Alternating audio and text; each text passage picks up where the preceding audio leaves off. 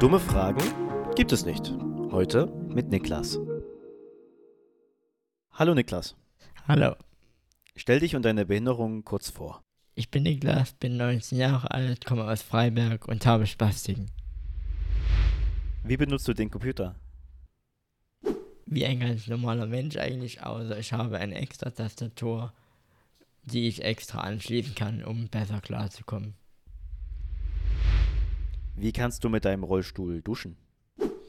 Also mit einem Rollstuhl dusche ich nicht. Ähm, ich habe eigentlich ganz normale Dusche und setze mich halt dort auf den Rand. Da gibt es dort eine extra Umbuchtung, wo man sich da drauf setzen kann. Kannst du dir selber deine Kleidung anziehen? Ja, wenn ich früh Zeit habe, dann schaffe ich das selbstständig. Machst du das mit beiden Händen? Ja, also die rechte Hand ist meine Hilfe. Wie kannst du dich kratzen, wenn es juckt? So entweder, wenn es vor meinem Körper kratzt, kann ich mich selbstständig kratzen. Aber sobald es auf dem Rücken kratzt, muss ich mich irgendwo dran reiben. Kannst du Fahrrad fahren und wenn ja, wie? Ja, ich kann Fahrrad fahren. Und zwar habe ich ein Therapiefahrrad mit einem E-Motor. Das hilft mir gut. Wie trainierst du deine Beinmuskeln, obwohl du im Rollstuhl sitzt? Ich trainiere meine Beinmuskeln eigentlich die ganze Zeit, weil durch Spastik verkrampfen sich meine Muskeln.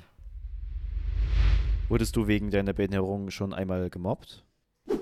Ja, ab und zu mal, besonders in der Schule, wo neue Klassenkameraden dazugekommen sind.